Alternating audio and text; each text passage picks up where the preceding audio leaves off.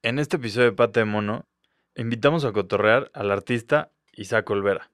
Con él platicamos acerca de las imágenes como dispositivos, acerca de la imaginación y de por qué Monterrey podría ser el mundo bizarro de Superman.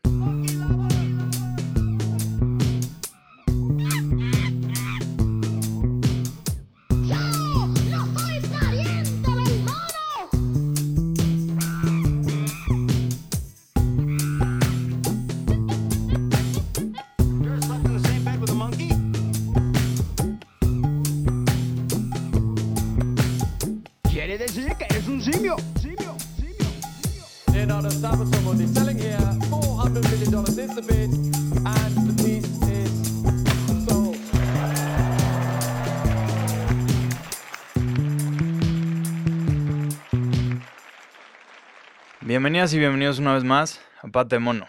Yo soy Diego Aramburu, estamos aquí de regreso en este espacio en el que nos gusta cotorrear acerca de arte contemporáneo, desde lugares diferentes y perspectivas distintas. ¿Y qué creen? El día de hoy estamos llegando a nuestro episodio número 78, 78, para los que como a mí les cuesta diferenciar entre los 60s y los 70s. Eh, y pues nada, también es el cierre de nuestra segunda temporada porque hoy cumplimos tres añotes de estar grabando La Pata de Mono. Así que pues nada, gracias por haber estado acompañado en estos tres primeros años. Seguramente vendrán muchos más.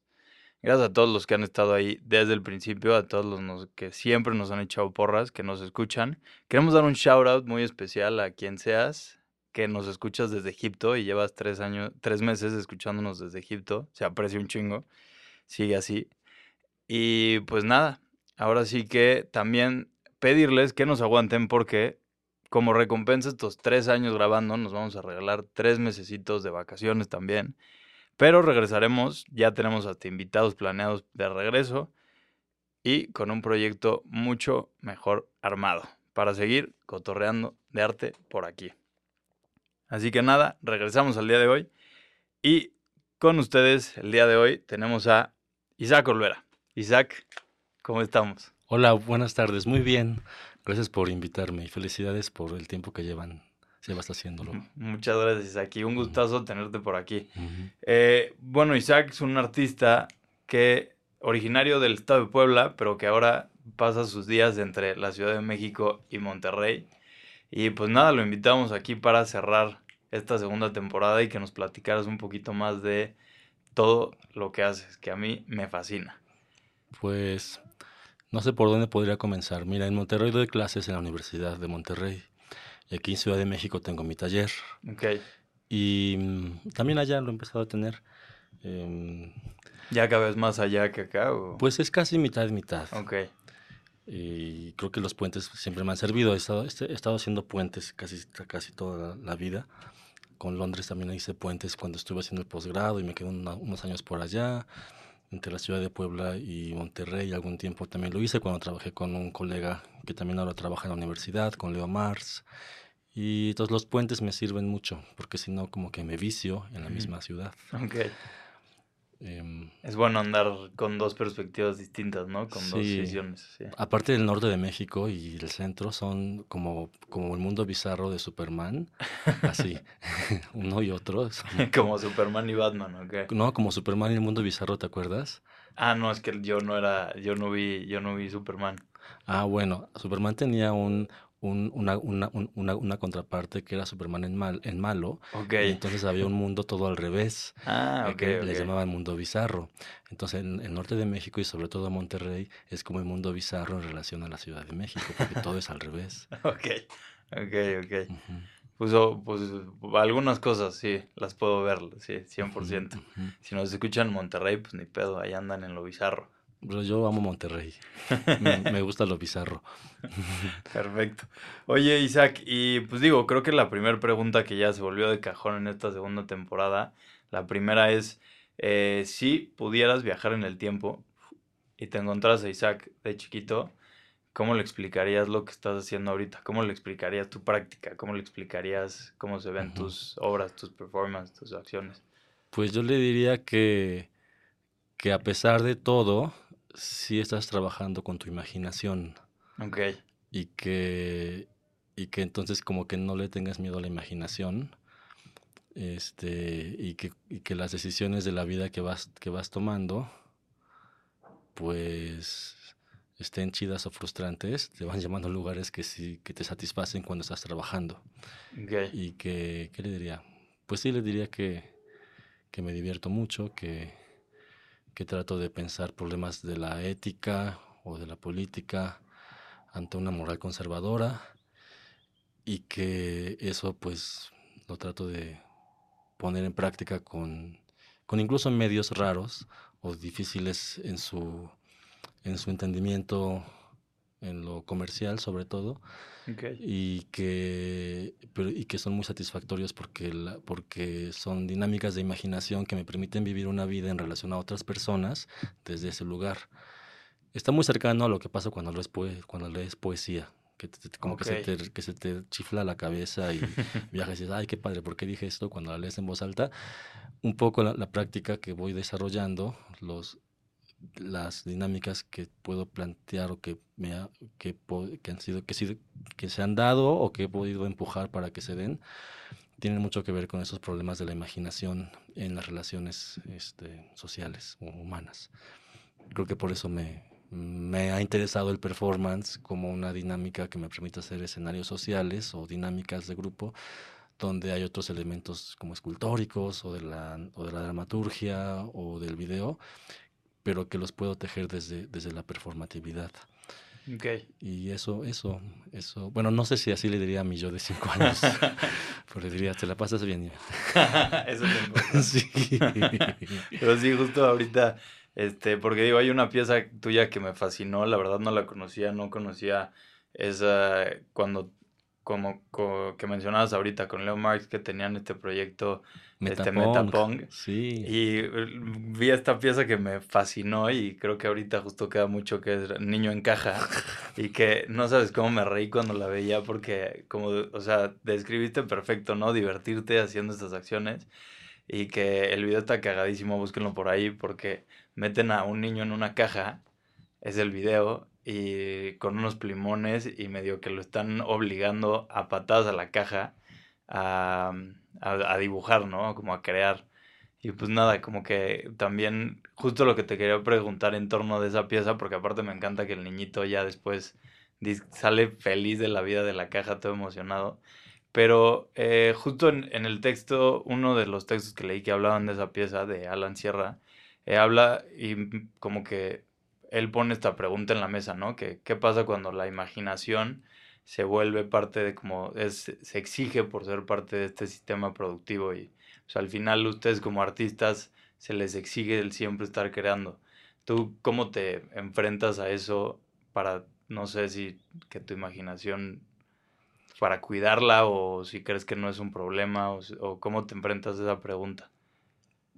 Pues es un, es un, mm, pues son decisiones que vas tomando y, creo que tiene mucho que ver con la administración, la administración de la imaginación, porque por ejemplo, y, funcionan, no sé, no sé si diría como una empresa parece, como que vas, hay- el mundo te pide ciertas cosas que, se le- que les vas, que le vas dando al mundo, o, no, o al sistema del arte, y hay cosas que tú vas haciendo y que no le vas a dar nunca al mundo porque ni siquiera saben que las estás haciendo y de repente ya las ven. Entonces es como, como, como, como ad- administrar, tu- administrar la, la práctica para, pues, para que estén las cosas que te piden y las cosas que tú quieres hacer que, igual nadie nunca te va a pedir, pero que son importantes y que en algún momento van a salir. Cuando trabajé con Leo Mars en Metapon, que fue un proyecto del 2004 al 2008, em, eh, ambos éramos, estábamos terminando la licenciatura. Mm, Entonces había un contexto muy, muy, muy distinto a las obligaciones que uno tiene cuando dejas la universidad. Entonces, no sé, teníamos un financiamiento familiar, había eh, una, una, una, una eh, estructura universitaria que es fabulosa porque te permite ciertas libertades para explorar y experimentar y poner en duda muchas cosas. Entonces, esas dos, eh, ese, contexto fue el que dio, dio pec a que Metapong tuviera ahí sus cuatro años de, de, de proyectos de ese tipo y que era un momento también distinto al, al momento de ahora. Por ejemplo, una pieza como Niño encaja en el presente creo que sería eh, cancelada Sí. por, por- porque no se entendería cuál es el, el- lugar del humor en, en- en la representación. Como que en este momento la, la gente confunde mucho la representación con la vida real. Y bueno, muchas razones lo van, serán esa lo que, lo que, por lo que por lo que se da. Pero en los cuatro años de Metapom, pues fueron puras exploraciones que tienen que ver con la historia, con la, con la filosofía y con la semiótica. Eso era lo que pasaba por nuestras cabezas. Y pensando en la responsabilidad que teníamos con el mundo, pues en ese entonces teníamos una responsabilidad con la academia que nos pedía entregar una tarea de, de, de, de- de semiótica o de algún texto que estábamos leyendo de la historia del arte o con, o con las clases de práctica. Y, y eso hacíamos. Y entonces, pues éramos, teníamos mucha, como una, una, una, una, libertad que la, que la empleábamos muy bien en, en- en dinámicas que tienen más que ver con la imaginación. Cuando hicimos ese video, que lo hicimos en Denver, estábamos en una residencia en el Museo de las Américas. Ok. Ahí hicimos un proyecto con un fantasma de ese museo y en uno de los espacios que teníamos ahí en, el museo que queríamos hacer ese niño en caja, pues el, el, el sobrino, no, el sobrino de la directora fue el que, el que, se, el que, al que eh, convencieron para que se metiera a la caja y, este, y pues es un truco de video Sí, claro. Claro, pero todo el video es una serie de patadotas a la caja muy, muy, muy estrafalarias y luego sale el niño muy feliz. De ahí luego hicimos una serie de cajas con dibujos. Pero digo, fue más importante el video, nos importaba más eh, las, los, los procesos de la, de, la, de la exploración en la imagen que, que, el, que, el, que el producto final. Ujú. Sí, sí, te digo, ese video, a mí yo lo vi y me encantaba porque aparte, no, o sea, me encantó justo que sí le están dando con toda la caja y sale feliz el chamaquín. Entonces, digo, Sí, se ve sí. claro, como dices, que es un El truco, truco, de sí, video, truco, pero pues creo que se entiende bastante bien a lo que iban y que justo nos platicabas ahorita, ¿no? Y otra de las cosas que, que por las que quiero empezar era igual que, pues bueno, el, el- tu, tu práctica y como nos decía ahorita, ¿no? Nos lo hacías ver un poquito ahorita por lo que decías de la, de la poesía, está súper atravesada por los textos y la literatura. Y pues te quería preguntar por dónde te acercaste primero, si primero te llamaba la atención la literatura, si querías ser poeta, escritor o algo, o siempre o bueno, en el momento en el que supiste que querías las artes, era ser artista, ¿cuál fue? Pues yo creo que, que siempre he querido ser escritor, pero desde que soy niño. Ok. O sea, mira, yo iba al conservatorio y, porque mi papá es pianista y pues me- yo era el primogénito y mi papá yo también quería que yo fuera músico. Entonces estaba ahí con mis clases de piano y de, y de canto y de solfeo y demás y, este, y yo siempre pensaba que, que no, que yo quería estar escribiendo un cuento o algo así, pero pues no lo hacía. O de repente pensaba que escribir tenía que ver con estar sentado todo el tiempo y entonces no, no, no usar mi cuerpo y me daba mucho, como que de, de niño me, me daba como, como un temor muy grande de no salir a jugar, Ok. de, de no moverme y de pensar que la escritura era nada más un ejercicio de estar, de estar así, este, eh, re- recluido, ¿no? Pues uno, uno ve historia o escucha, ¿no? Y, ve a los- y ves a los escritores de la generación de hace mucho tiempo y la, la mayoría tienen cuerpos muy fofos y feos, gordos y, y heterosexuales además en México. Y entonces, este, eh, entonces pues no, como que no me, no me dio por, por, por, por dedicarme de manera eh, primera a eso, pero siempre he estado atravesada en todas mis decisiones y mis prácticas. Ok.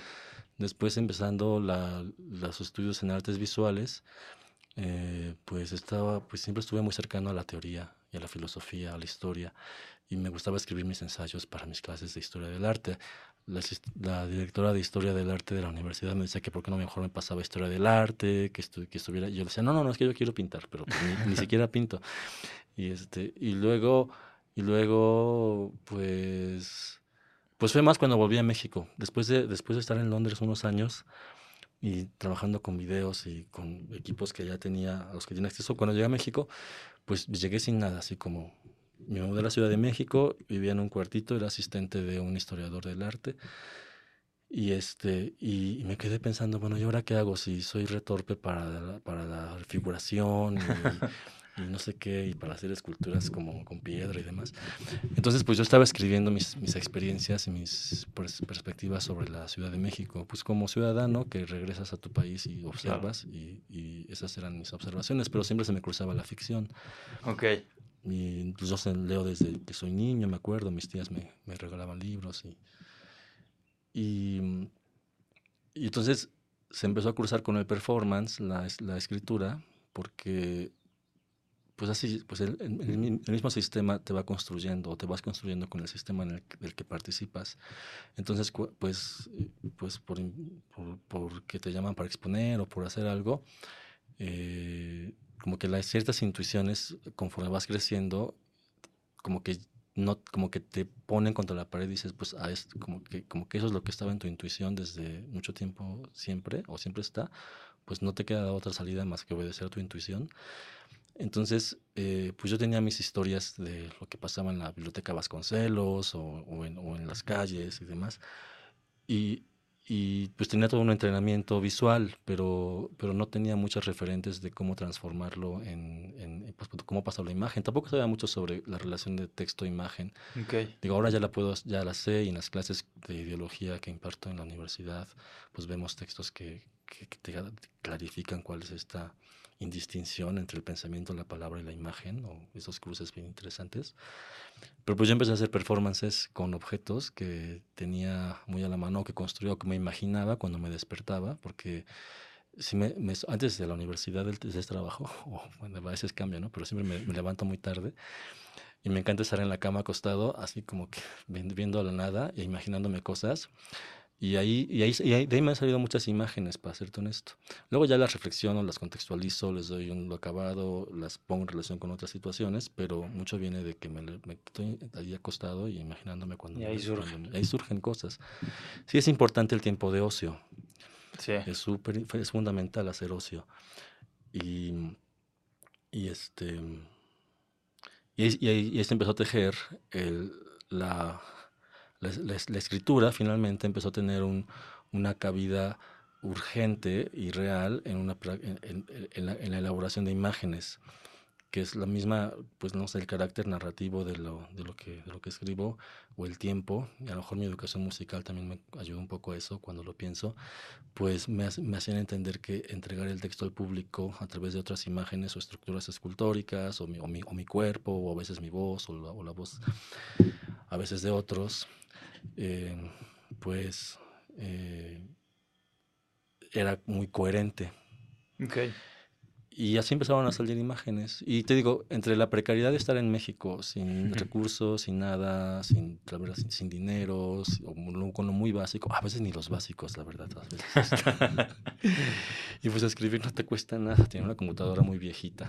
Y ahí le dabas. Ahí le daba. Y sí, creo que justo algo que me gustó mucho lo que hablabas ahorita era, y lo escuchaba en una entrevista que te, que hicieron como parte del proyecto que tuviste en el Museo Jumex, que ahorita llegamos al proyecto, pero hablabas de que justo algo que te gusta de estos, ¿no? De, de, de trabajar a través del performance o de la reencarnación, es que generas estas dinámicas diferentes con los espectadores que no habría manera que se dieran a través de, por ejemplo, estar viendo pinturas o estar como que siento que uno de los grandes beneficios del performance y, y sobre todo los performances que tú llevas a cabo es como esa, siento que hasta cierta parte como exigencia de participación o como hasta una tensión en el público de que tendrán que participar o podrán llegar a participar que se encuentra siempre cuando, cuando llevas algo a cabo, ¿no? Pues a veces es incómodo, a veces, es- a veces fluye mucho. Sí pienso en el público como una herramienta de investigación para la performatividad. eh, y como de un proyecto al otro, pues trato de poner lo que aprendí de un proyecto en el siguiente y así sucesivamente. Mm, mm, pues sí he tenido experiencias un poco raras a veces, o sea, sí me acuerdo de una experiencia en, en una galería eh, donde la gente decía, ay, no, no, pero conmigo no vengas, así como muy, como muy, pero conmigo no te acerques. Y yo, ay, me valía madres, ¿no? Pues, pues así para eso veniste.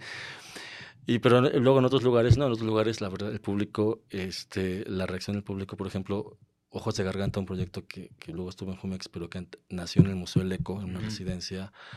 al final la, la, la, la, dinámica creada por, por la, estructura, por la escultura del piso por, y por la dinámica de los personajes que, que reinterpretaba para, para interactuar con el público, eh, terminó en que el público tomó el control de la situación y empezó a, a- a leer y a gritar en un micrófono.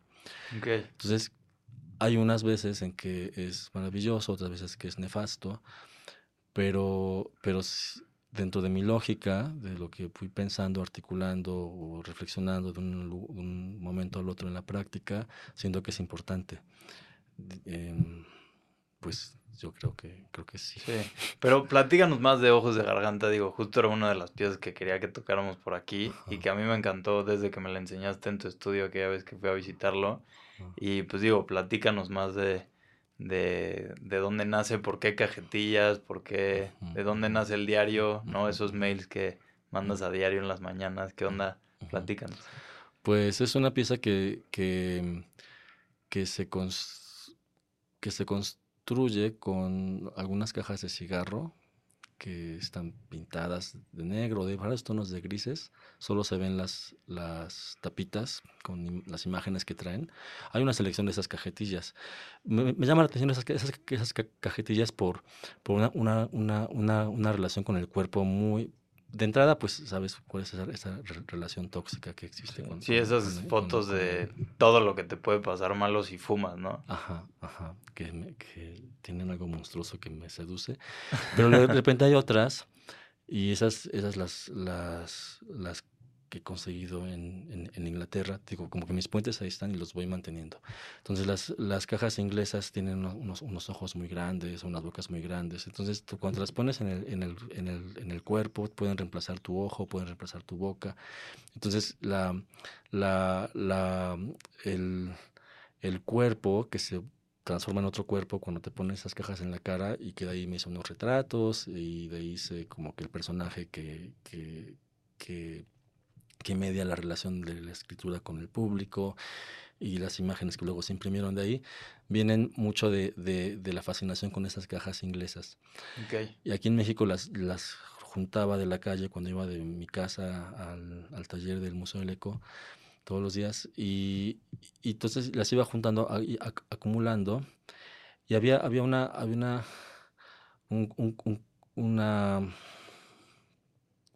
pues uno- una serie de recursos escritos que tenía ya elaborados de ciertos correos que le mandó en las mañanas a una amiga en, en, en Moscú, es, es, es Niyana Krasteva, es una curadora que trabaja en Garage, que estudiamos juntos en, en Inglaterra. Ok. Ella, ella curaduría, yo artes visuales, tenemos una relación muy cercana desde hace muchos años. Pero entonces, entonces ella, pues le, voy- le voy- le voy contando cosas de la vida diaria de- del día anterior. En un momento se volvió mi, como mi diarista, en, en cierto momento. Y entonces, las, cuando empecé a revisar el diario, había muchas, muchas escenas calle- ca- ca- callejeras, como de encuentros con otras personas o de situaciones comerciales, eróticas, cotidianas, eh, ínfimas, indiferentes, importantes.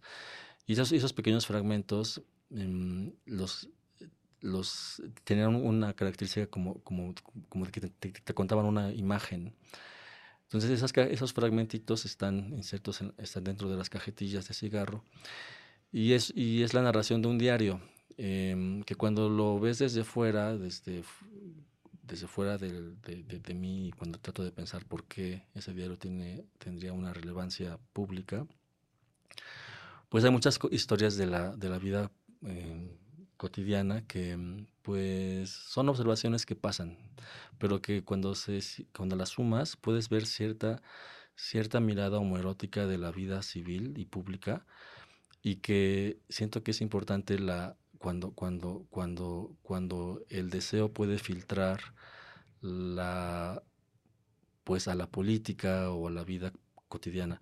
Si, si lo contextualizas, si piensas, por ejemplo, en este presente, es, muy, es, muy, es muy curioso que, que, que, no sé, los problemas del género, del erotismo, del, de- o del deseo están como muy ensimismados Ok. Es solo- como que son, son lugares, en- tanto en proyectos artísticos o, o en, o, en, o en dinámicas o en, o en- contenidos, muchos como que se quedan hablando sobre sí mismos, sobre su propia construcción y su propia identidad, y se separan como que de otras esferas, como, no sé, como de la política, por ejemplo, o de problemas con el agua, o de Ok. problemas, no sé. Sí, o sea, como que se quedan mucho en una, es- en una esfera, ¿no? Sin, Ajá, sin entrar esfera. como en una red de, De, pues sí, de problemas, de problemáticas. Y eso creo que ha sido como que un acorralamiento Ok. del, del sistema, de, de decir que, que- que lo que tiene que ver con el deseo y, y- y con, y con el erotismo se quede muy, aden- muy, muy ahí en su mundo y que, que le- que no entre en lo demás.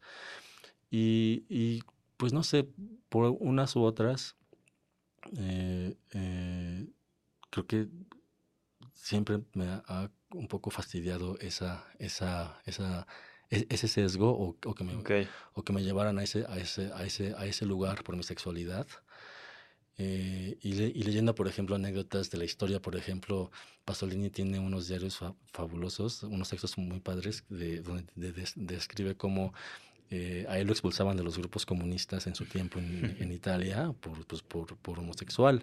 y Pasolini era el que es director, ¿no? El director de, De cine. cine, ajá, ok, sí. ajá. Entonces él mili- mili- militaba con problemas del comunismo, pero los grupos muy heterosexuales comunistas lo echaban. Ok, Y eso, y eso es algo que, que, que no solo a él le pasó, le ha pasado a muchos intelectuales cuando su sexualidad no es la, la, la dominante. Y yo creo que el mundo de este presente como que logró que, que eso tuviera su propio mundo, ¿no? Que hubiera como que el gueto gay aquí, y como Ok, que el ok. ba- el- la, la zona gay, la galería gay, el proyecto. Entonces todo eso como que se sesgó, el sistema los, los, los sesgó. Y pues no sé, a mí siempre me, me ha parecido una, una, una estupidez eso.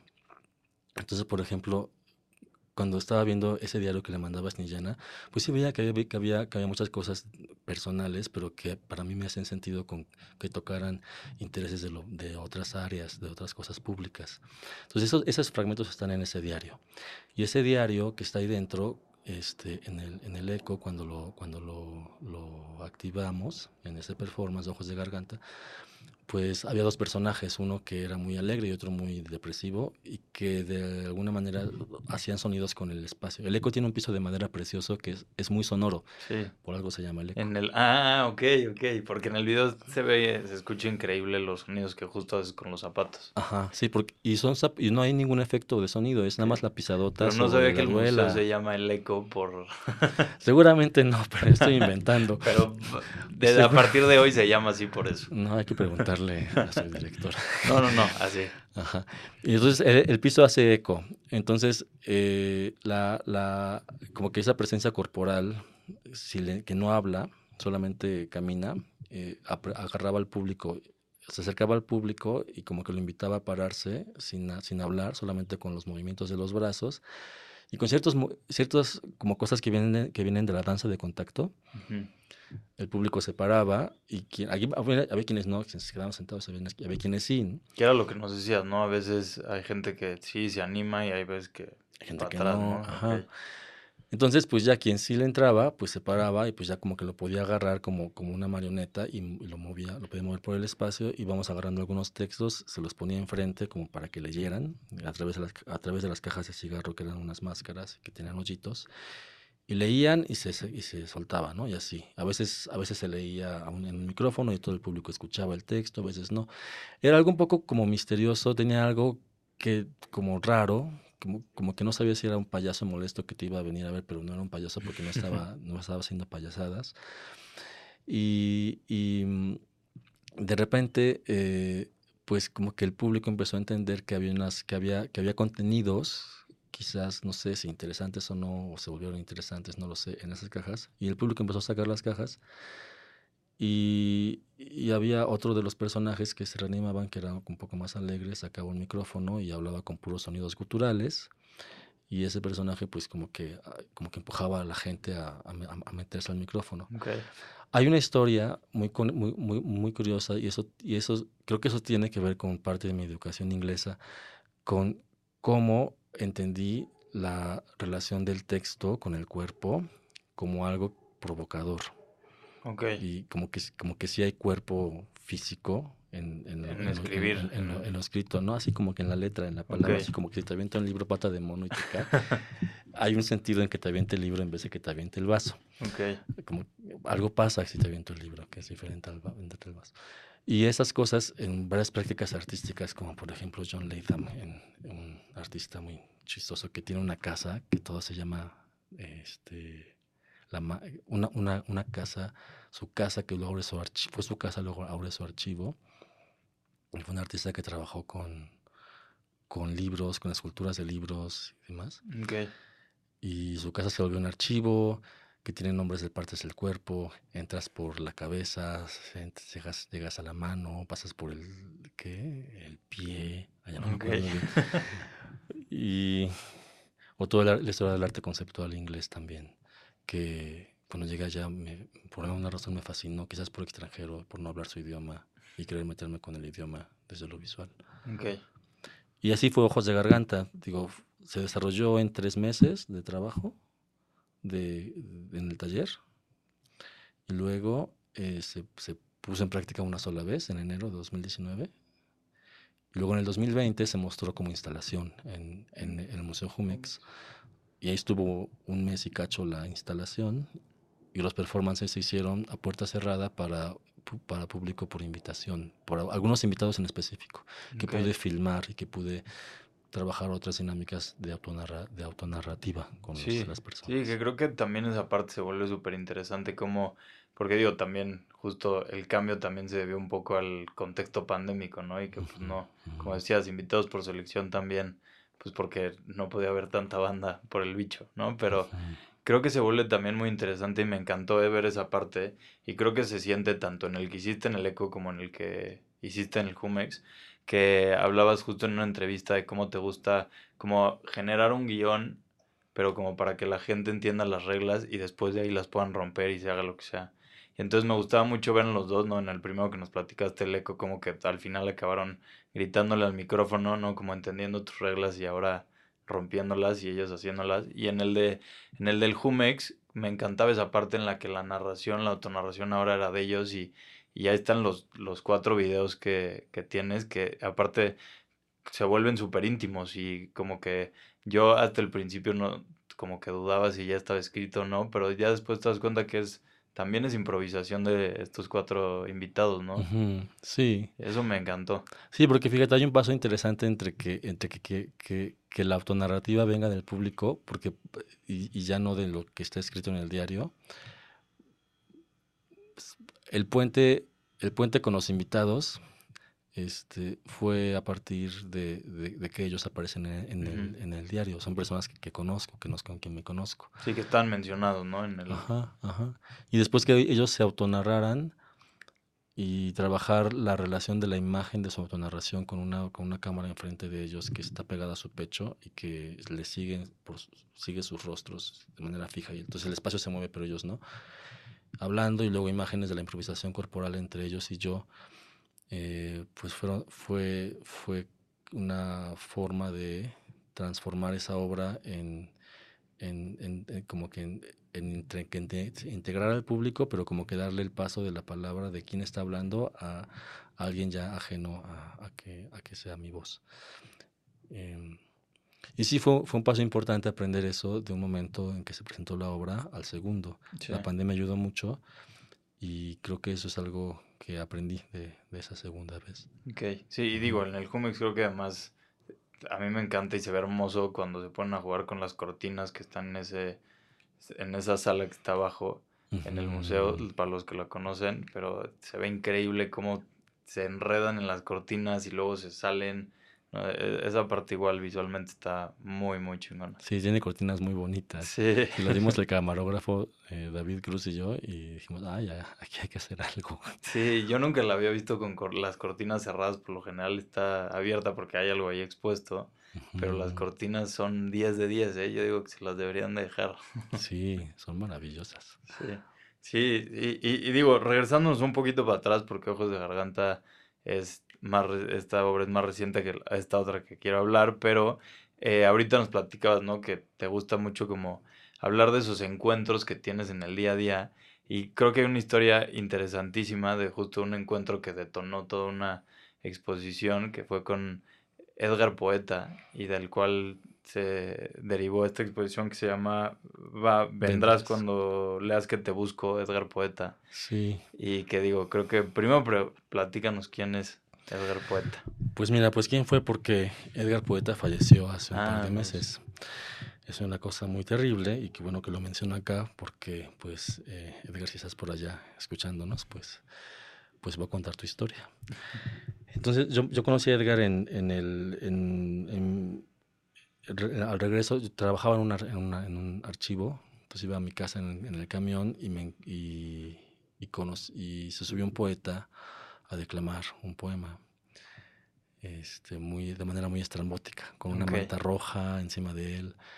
Este, era como de noche, ya, ya era de noche. Y su performatividad era, me llamaba mucho la atención, entre que era un poco impactante, la gente estaba a veces asustada, a veces había personas que se estaban riendo como de los nervios, pues porque tenía una performatividad muy na- naturalmente este, singular.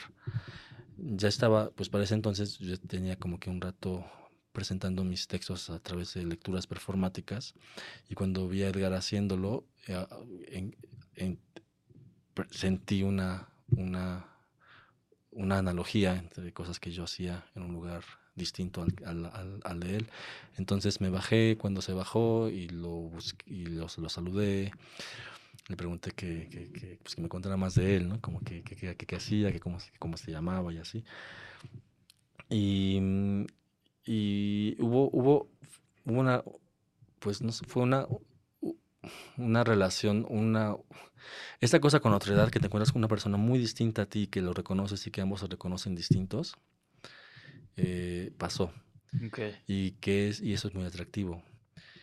Eh, entonces nos, em- nos gustó platicar, caminamos un ratote por la calle y me estaba contando historias, yo le estaba contando historias también y este y me pasó su teléfono, le pasé mi teléfono y después pues yo quería hacerle un video na- este, declamando en el, en, el, en el transporte público, pero pues ya no se pudo y él me hablaba, yo, yo le hablaba y él no me hablaba. Y es, eh, él no me contestaba si yo le hablaba, y él me hablaba, y siempre me hablaba desde teléfonos distintos. Entonces, pues final nos, nos encontramos un par de veces y, y nos, nos veíamos y, me, y, me, y me contaba, me- nos juntábamos para que él me contara sus, las cosas que le pasaban en su vida.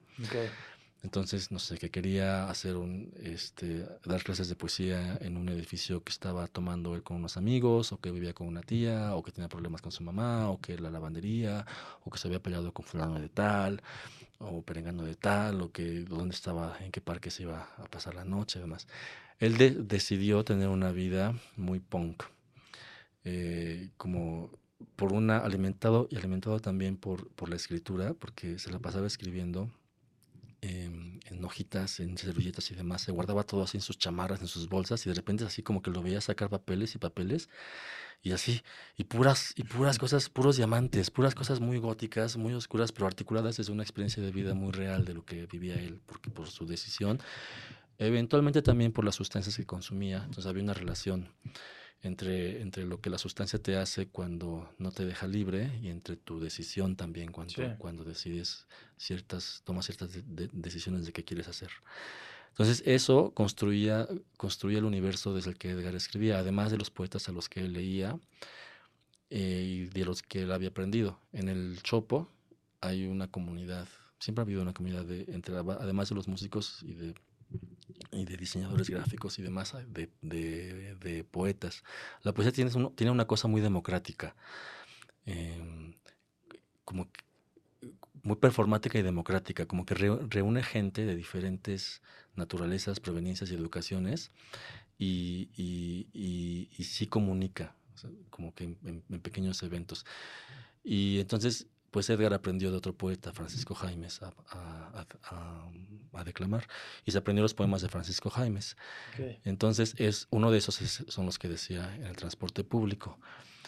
Entonces trabajamos, bueno, nos empezamos a seguir y luego me, me- me obsesioné con él y lo empecé a buscar y, y a querer saber más de él. Y entonces él era muy elusivo Y de repente, y te, te digo, él me hablaba y yo no le, yo, pues yo, lo- yo le hablaba y no me contestaba porque perdía los teléfonos. Se los robaban o los tiraban, no sé, pues era una vida muy caótica. Ujú. Eh, y cuando nos veíamos, a veces, pues no tenía muchos filtros, como que uno, uno, uno tiene cierto, uno, yo pensaba que no, pero pues descubrí que tengo pudor, por ejemplo. Ok. Y, Edgar no le valía, y nos íbamos a un Sanborns y, y sacaba sus textos y me los declamaba gritando, y las meseras así como que se sacaban de onda, y a mí la verdad me valía. Yo estaba muy contento escuchando a Edgar, tomándonos café, y él con- también con su café. Eh, y entonces hicimos un proyecto en el museo el, el- del Mucarroma, extinto Mucarroma, porque ya lo cerraron. Sí. Em, y Cecilia Delgado, más la curadora de, directora y curadora de, de- del MUCA, una vez me fue a visitar al taller, vio los diferentes proyectos y, y quería hacer una muestra de mi trabajo. Entonces, pero yo en ese momento estaba muy obsesionado con la búsqueda de Edgar. Y digamos, algo, algo, algo interesante con, con, las, mm, con la representación o nuestro trabajo pa- profesional en las artes es, es, es como, es, es, es como entiendes a, a las artes como un dispositivo. Tienes as- así como que los objetos de arte que le pones a alguien en un stand, en una feria, y tienes los dispositivos, que son otras cosas, que son, más, más, son más complejos. Entonces, la- pensar una, una muestra como un dispositivo, en este caso para buscar a Edgar, para intensificar su búsqueda, O sea, lo- y perdón que te interrumpa, pero dispositivo como justo como detonador de o, más preguntas, ¿no? Que de dar respuestas. Pues como una serie de, de reglas, elementos, instituciones involucradas en, en- en favor de crear un discurso, de hacer algo, de, de que algo pase, de que, no, que- de que las cosas no sean así como nada más muertas para contemplarse. Ok. Este, no que sé. siempre hay como una ¿y qué va a pasar? Ok. Sí, sí, sí, como Ok. qué va a pasar. Eh, no sé, como mm, la escuela es un dispositivo que te hace educarte de cierta manera, aprender tales cosas, o la cárcel es otro, así. Y entonces, eh, pues pensábamos la muestra como, en vez de que fuera nada más mostrarles mi trabajo al público, pues mejor usar la muestra para buscar a Edgar. Y eso transformó, el, nombre salió de ahí, el texto que escribió Cecilia para la muestra eh, fue un- era, un- era un texto que le explicaba al público que la razón de hacer la muestra era mostrarle mi trabajo a Edgar Poeta, Ok. como él me había mostrado a mí su poesía, y de que Edgar era el único público ideal. era un poco arrogante también, pero era parte de la ficción. Claro. Y entonces este, se iba construyendo como una, una como que entre ficción literaria en la muestra. Entonces había una, una, una, una, unas... Al principio, digo, ahorita vas a entender por qué un dispositivo tiene esta naturaleza distinta en la contemplación. Inicialmente, este, yo le, había dejado una carta a Edgar, escrita con un tono que el público pudiera entender la historia de nuestro encuentro. Siempre hubo dos lectores, este, siempre hubo dos lectores como que ahí presentes, el público y Edgar. Ok. Entonces, escribirle a Edgar cartas, o esa carta era un texto que era que su segundo, que su, quizás su primer lector realmente era el público, porque le esc- des- describía a Edgar como nos habíamos conocido, pero es para que el público entendiera. Sí. Entonces ahí estaba la carta y había, y había una relación con el gráfico para con un, un periódico, periódico, con el ¿no? periódico El gráfico para, para publicar las crónicas de cómo lo seguía buscando. La cosa era intensificar la búsqueda de Edgar con, con los recursos que pro- podía tener a, a través del museo. Entonces pasó que este que, que ya se inauguró la muestra y todo, y este, y que es que se pierde la carta así como que en unos días primeros, y luego ya pues puse otra vez la misma carta, ¿no? Y así como que pues a lo mejor alguien del público se la llevó y demás. Y a la semana siguiente que recibo una llamada telefónica y que me dicen así, hola, ¿te acuerdas de mí? ¿Yo quién habla? Edgar. Y yo, Sas. Este, pues no lo podía creer, ¿no? Era Edgar Poeta que me estaba hablando después de pues, un- casi un año que yo Que no anduve contacto. No tenemos contacto, yo me lo pasé buscando por la Guerrero, por las zonas donde me dijo que vivía, buscándolo, preguntando por Edgar Poeta, porque sí me, me, me había dicho que se llamaba. Y pues yo no había dado con sus luces, pues ya tiene un montón de crónicas. Y me habló una semana después y me dijo, ¿qué haces?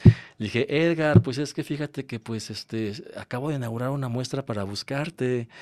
Y pues él también se sacó de onda. Ok. Y todos nos sacamos de onda y luego le hablé a Cecilia, la directora del museo, le dije, oye Cecilia, pues este, ¿qué crees que, que, que, pues que ya apareció Edgar, que me acaba de hablar?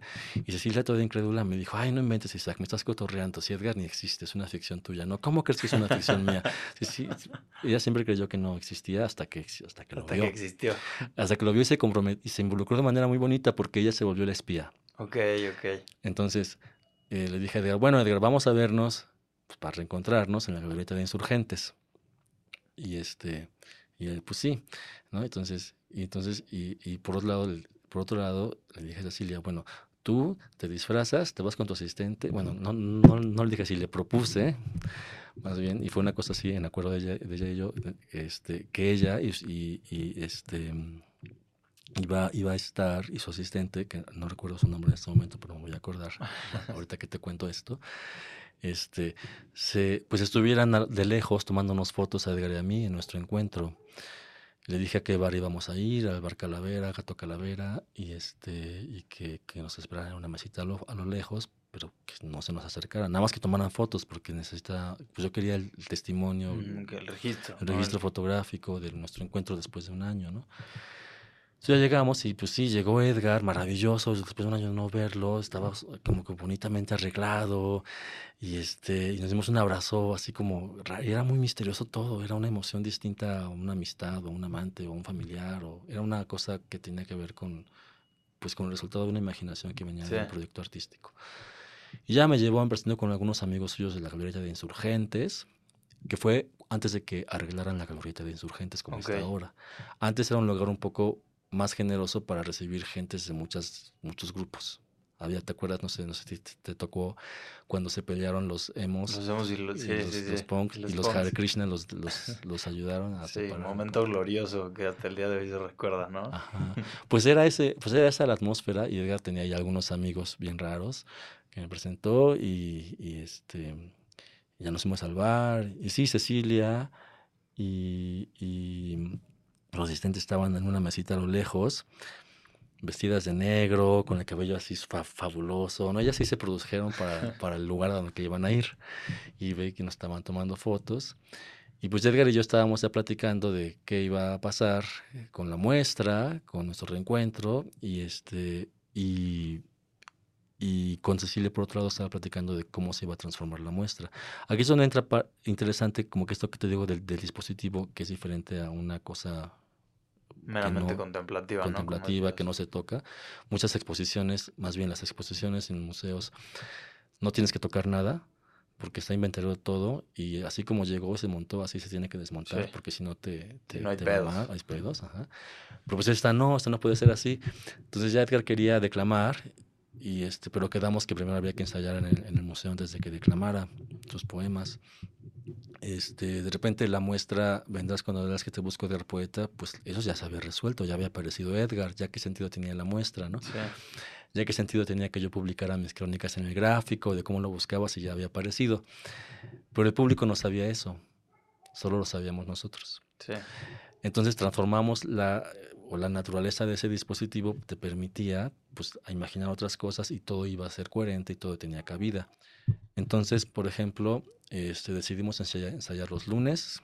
Con, eh, Edgar llegaba los lunes, algunos sí, algunos no. Ensayábamos sus poemas. eh, eh, yo le seguía dejando cartas que él iba y recogía de ahí. Entonces le dejaba una nueva con otra cosa distinta y al público un poco le iba, iba narrando lo que pasaba en nuestros encuentros ya más frecuentes. Y, en respuesta Edgar contestaba las cartas eh, en, el, en el- en el gráfico. Ok. Entonces Edgar empezó a publicar sus poemas. En el gráfico, En el ¿no? gráfico. Ok. Ajá. El gráfico es un periódico muy importante que tiene una circulación de 3 millones de ejemplares diarios en zonas de la ciudad donde la gente lo va leyendo, no sé, en el metro, en el transporte público, eh, lo ves en la calle. eh, está, está estigmatizado por, por, no sé, pues Como por... ser de nota roja, o qué? Sí, que tiene mucho que ver con cómo funciona la sociedad mexicana por su meritocracia, por su clasismo, por su, por su acompleja- acomplejamiento, no sé qué, etc, etc.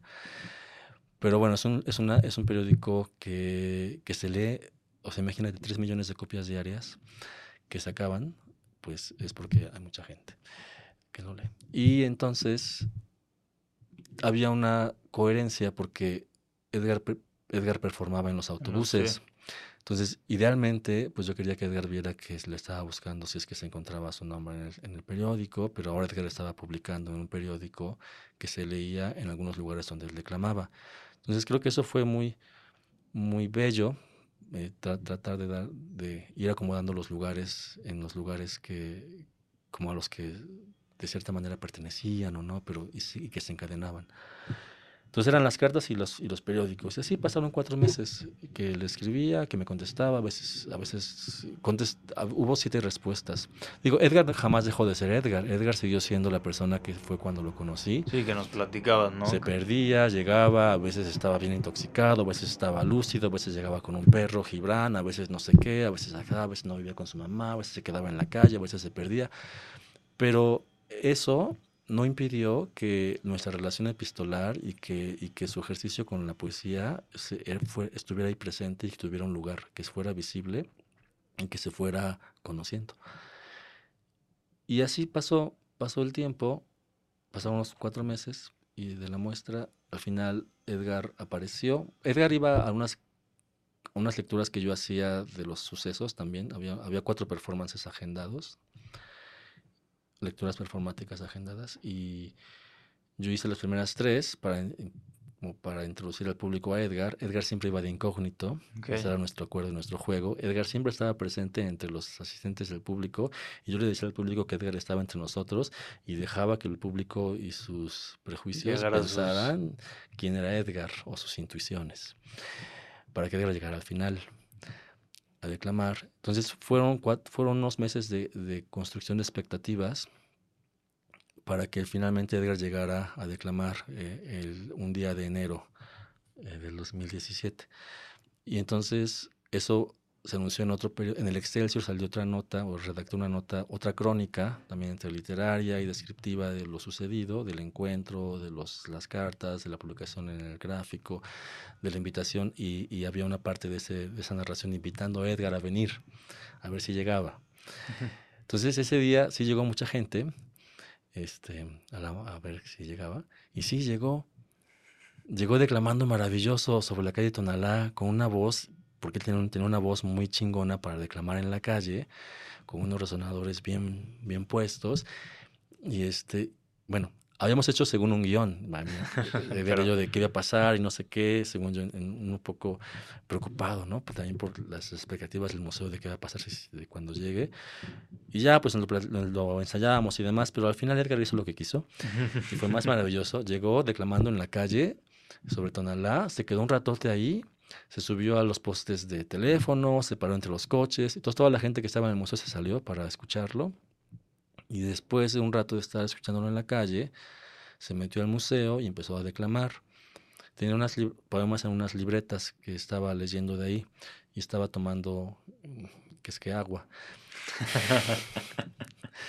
Entonces, pues se fue intoxicando, intoxicando de mezcal, que realmente era lo que estaba en ese, en ese, en ese pepsilindro eh, que nadie sabía. Y al final, pues, eh, una cosa así como bien, bien, bien bella de que estaba, estaba diciendo poesía intoxicado de mezcal, con frases maravillosas y una elocuencia muy rara. O sea, no era una elocuencia muy estudiada de intelectual y, Sí, sí, y poeta así de, de escuela. Y tampoco era el poeta callejero del autobús que nadie ve. Todo el mundo lo estaba viendo, todo el mundo estaba ahí sabiendo que era una cosa singular que solo iba a pasar esa vez y ya. Y este y al final de Edgar declamó el poema por el que lo conocí, que es- era uno de los que habíamos ensayado y que conectó con otra cosa que pasó después. Pero bueno, eso fue eso fue la relación con Edgar Poeta, ya me extendí mucho, pero es que es una historia. Bueno, No, además pues se lo es una historia porque- increíble y que merece la pena contarla. Sí, porque Edgar necesita, bueno, no sé, ahora que falleció, su mamá me habló cuando, cuando, cuando, cuando estaba ya en agonía, por situaciones que no voy a contar, co- pero pues falleció hace poco y este, y, y se quedó, se quedó, pues se, se me quedó como una especie como de, como de, como de herida rara que tengo que todavía como que sanar de alguna manera. Entonces contando su historia creo que es una forma de, de pues de ahí, este, darle un lugar al Edgar en la, en la historia. Claro, claro, y que ojalá y también te sirva en ese caminito para ir pues sanando, porque claro, siempre es difícil perder una, una amistad así. Pues digo, por lo que le cuentas se escucha bastante cercana y entrañable, ¿no? Pero es que ni siquiera cercana y entrañable como una amistad a la que invitas a tu casa todo el tiempo. Era una Sí, relación diferente. rara de la escritura, pero rara. Por ejemplo, había una relación en esta cosa con otra edad donde al principio mis amigos este, terapeutas me decían, pero no lo invites a tu casa porque y no seas tan cercano a él porque él va a sufrir más que tú. Había una cosa así como, como de muy cliché en México de si tú estás en un lugar y esa persona en otro, pues no se van a tocar los lugares porque va a haber pedos. Ok, Así había, ¿no? Entonces, un poco eso es, esa marcada otredad estuvo presente todo el tiempo, de inicio a fin. Entonces, mm, sí, es entrañable la relación, pero también monstruosa. ok, ok. Con esa parte peligrosa, ¿no? Esperando. ujú, ujú. Sí, 100%. Pero digo, creo que nos contaste la historia como la tenías que contar. Pues sí. 100%. Y pues sí, el, el buen Edgar Poeta seguramente va a escuchar esto. Pues sí, seguramente tengo pendiente hacer una lectura de sus poemas en, en el, en el- lugar, en, un- lugar especial donde, donde, donde, donde, donde le pasó algo. Ok. Sí, pues creo que también esos son, ¿no? Partes de, de darle ese reconocimiento y de ir sanando también. Sí, también. Sí. Sí. Oye, em, Isaac, también quiero, ya digo, medio cerrando, que nos platiques de un proyecto que ahora traes. Leí en una entrevista que hablas de que ahora algo que haces mucho es caminar por Monterrey, buscando lugares para hacer activaciones en espacios públicos.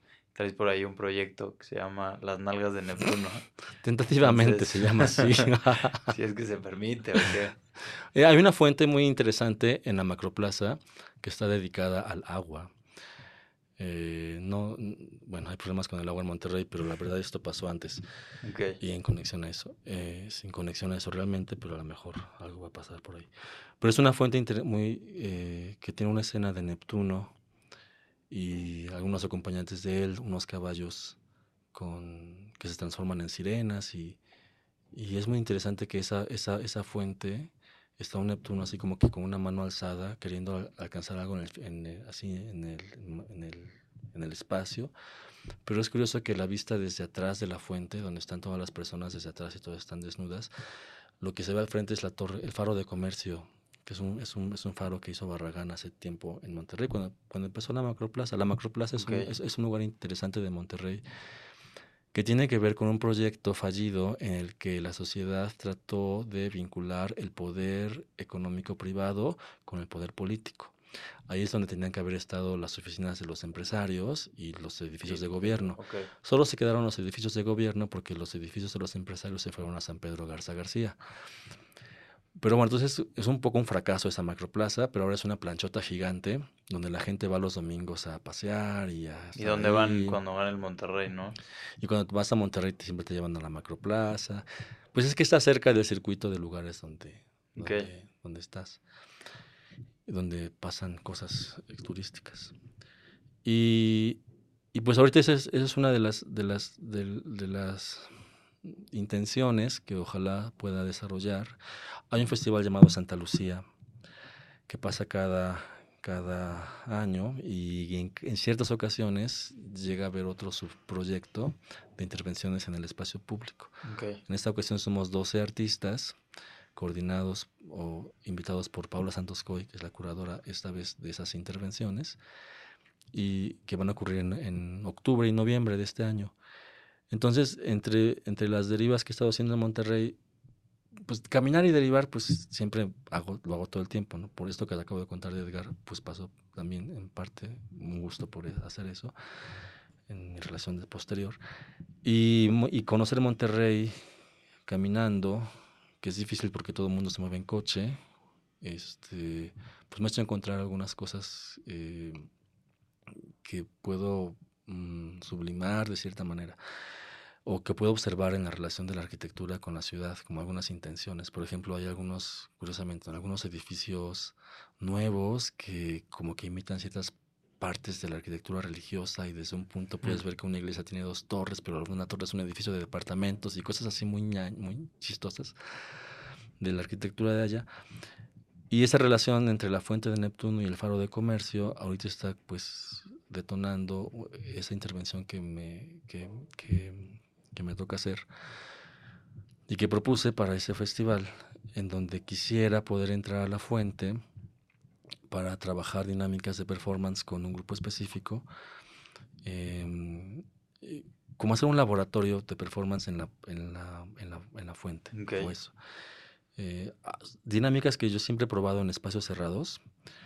em, trabajar con el cuerpo de otras personas o de, o de ex- ex- explorar em, la suma de ideas y de temas a partir de prueba y error, prueba y error, prueba y error con el cuerpo y de intereses que vienen de escritos que tengo por ahí que me van apareciendo. Entonces, hay cosas que he escrito desde que llegué a Monterrey a dar clases sobre lo que he percibido sobre, pues muy así, muy, muy, muy, muy desde un lugar muy, muy insignificante sobre cómo es la sociedad o qué pienso o cómo, sien- Ok. o cómo me siento allá. Sí, sí, sí. Pero esos, esos, son, esos son como que los, los primeros pasos, los, las primeras herramientas para, para el guion, para poder trabajar dentro de la fuente. Imagino que la relación de escalas entre los cuerpos, entre el, entre el cuerpo de las personas y el- los cuerpos gigantes de piedra de esas, esa escultura de Neptuno gigante, este, puede ser- resultar eh, interesante a nivel formal para la cámara de video o, para el registro. Y, y- y trabajar dinámicas o un laboratorio de performance adentro de la fuente con si es que ya hay agua con agua. Y si no sin agua y de una u otra manera creo que hay un punto crítico interesante. Eh, va a detonar em, la, la nueva obra. Entonces entonces y mira y los proyectos mu- mu- los proyectos van haciendo así como que hay intuiciones muy muy eh, vagas al principio que se van concretando y se van, y van teniendo sentido conforme voy ex- ex- eh, haciendo ex- experimentos hasta que la obra va quedando con forma. Claro. Entonces en ese momento esa obra que la llamo tenta- tentativamente Tentativamente. las nalgas de Neptuno, porque la verdad es que es la, es la perspectiva desde la que estoy viendo cómo Neptuno quiere agarrar el faro de comercio, al mismo tiempo le estoy viendo las nalgas a Neptuno. Y hay una relación de que te vas de nalgas para la economía. este es lo que está pasando ahora con este nuevo proyecto. Pero bueno, se está cocinando y se presentará ah, en octubre de este año. Perfecto. Pues ahí estaremos atentos para ver en qué acaba las nalgas de Neptuno Muy bien. y qué cosas detonan las nalgas de Neptuno. Pero, pues sí, Isaac, muchísimas, muchísimas gracias por estar por aquí, compartirnos todo, sobre todo eh, compartirnos quién era Edgar Poeta y su gran historia. Y pues nada, muchas gracias por ser nuestro cerrón de segunda temporada. Ay, gracias por no qué, qué honor, qué, qué responsabilidad. creo que, creo que la, la lograste llevar a, a- a buen, a, buen, a buen camino. Mm. Pero pues nada, antes de que te nos vayas y antes de que cerremos esto por el changarro por unos meses, ¿por qué no nos cuentas tus deseos a la pata de mono? Mm, Pues, entonces, eh, uno de mis deseos, eh, a ver, uno de mis deseos ya lo tengo muy claro. Ojalá, yo desearía que hubiera un tren rápido entre Ciudad de México y Monterrey. Que se haga. Que se haga. Hubo un rumor hace unos años de que iban a armar dizque un tren rápido, pero no sé si era México o Guadalajara y que suponía que lo iba a hacer como en 10 minutos y no sé qué. Pero pues, Ah, chance te lo bajó otro país. Chance. Bueno, este es uno de mis deseos de la pata de mono. Ojalá se cumpla. Otro deseo sería eh, así algo muy... Ay, pues desearía... eh, ay, no sé, no quiero desear la paz mundial, es muy cliché, ¿verdad? desearía que... eh, desearía que no, que no, no, no, no pasar calor en Monterrey a pesar, y sin usar clima. ok. También este desearía ah, em, mm, desearía un, un, un, un, par de zapatos costosos. Ok. Para caminar por Monterrey. Eh, no, porque sí me gusta la moda también. Ok, ok, ok. Perfecto. pues buenísimo. Ahí están los tres deseos de nuestro querido Isaac. Y pues nada, Isaac, antes de cerrar por aquí, saludos a alguien. Saluditos a la banda que me está escuchando, eh, a las amigas, amigos, este, pues, ¿se vale decir nombres? No, saludos a la banda. Tal, perfecto. Sí, luego no, no, que se te olvidó no sé quién. Sí, alguien se siente. pedos, ¿no? Si llego a alguien y Qué otra persona se va a sentir. Sí, sí, sí, sí. Y pues nada, muchas gracias por escucharnos, gracias por llegar hasta acá. Acuérdate, de todas maneras, aunque nos vamos de vacaciones, sigue funcionando que nos pongas cinco estrellitas en Spotify, unos likes en Instagram, mándale esto a alguien que creas que le puede gustar, eh, alguien que sea de Monterrey y que nunca le ha visto las nalgas a Neptuno, lo cual creo que seguramente todos lo han visto. Pero Eh, no con ese filtro ideológico con el que lo estoy planteando. Ese es el punto. ese- esa es la nueva visión. Y eh, pues nada, muchas gracias por estos tres años a todos ustedes. Al final del día pues, solo hacemos esto porque nos siguen escuchando, nos siguen compartiendo y siguen estando pendientes de lo que pasa por aquí. Y pues ahora sí, cerramos el changarro. Muchas gracias por prestarnos tus oídos y nos escuchamos.